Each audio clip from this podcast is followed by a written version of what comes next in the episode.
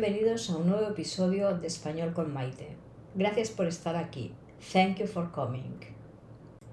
Este es el episodio número 11, el último de esta primera temporada. Está a punto de empezar el mes de agosto y julio y agosto son los meses más habituales para ir de vacaciones en España. Y yo también voy a aprovechar para tomarme un descanso. Tomarse un descanso significa relajarse, reposar, parar, hacer una pausa y, ¿por qué no?, ir de vacaciones. Se trata de que cambiemos un poco nuestro ritmo de vida habitual, por un ritmo más pausado, más lento, sin horario, sin estrés, sin las preocupaciones constantes de nuestra vida laboral.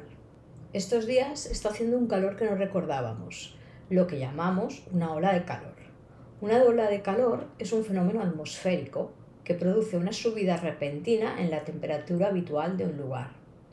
Este calor que estamos viviendo se ha convertido en uno de los temas principales en las noticias de cada día.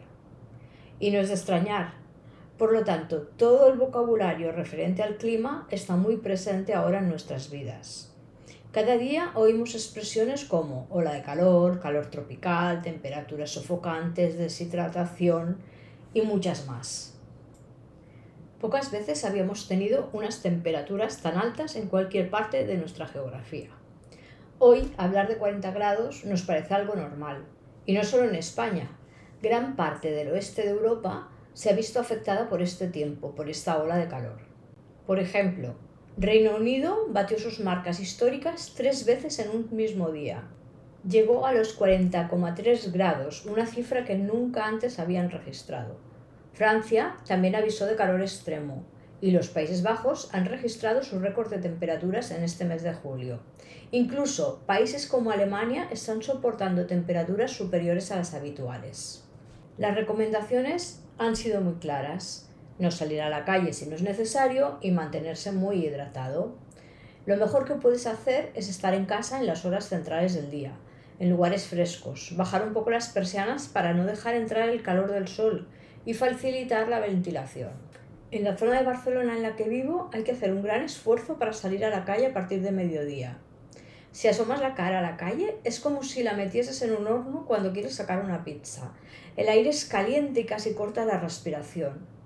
Yo tengo la sensación de que me vuelvo lenta y de que mi cerebro también me pesa, como si todo fuera mucho más despacio. Por suerte, hay noches en que baja un poco la temperatura y es más fácil de soportar. Desde luego, si tienes aire acondicionado, estás salvado, porque la situación se lleva muchísimo mejor. Y si además tienes piscina, eres un privilegiado. En las ciudades la gente intenta soportar el calor como puede. Y creo que los centros comerciales también se han convertido en otro de los grandes recursos para los que no tienen aire acondicionado en casa. Ya sabéis, piscinas, playa, mojarse, cada uno hace lo que puede. Pero como te he dicho antes, hay que mantenerse hidratado y para eso también hay alimentos que te pueden ayudar. Frutas como la sandía, el melón, el kiwi o las naranjas. Verduras como la lechuga, el calabacín, los espárragos o el pimiento también aportan mucha agua a nuestro cuerpo. Y tenemos sopas estupendas. Yo soy muy fan del gazpacho y de la sopa fría de melón o sandía.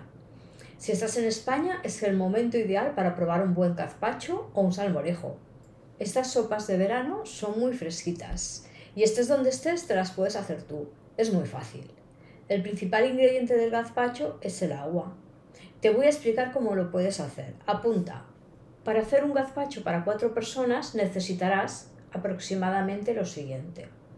200 mililitros de agua, medio kilo de tomates maduros, un diente de ajo, un chorrito de aceite de oliva, o sea, unos 25 mililitros, una rebanada de pan blanco. Si no tienes pan normal, puedes utilizar pan de molde. Medio pimiento verde. Medio pepino.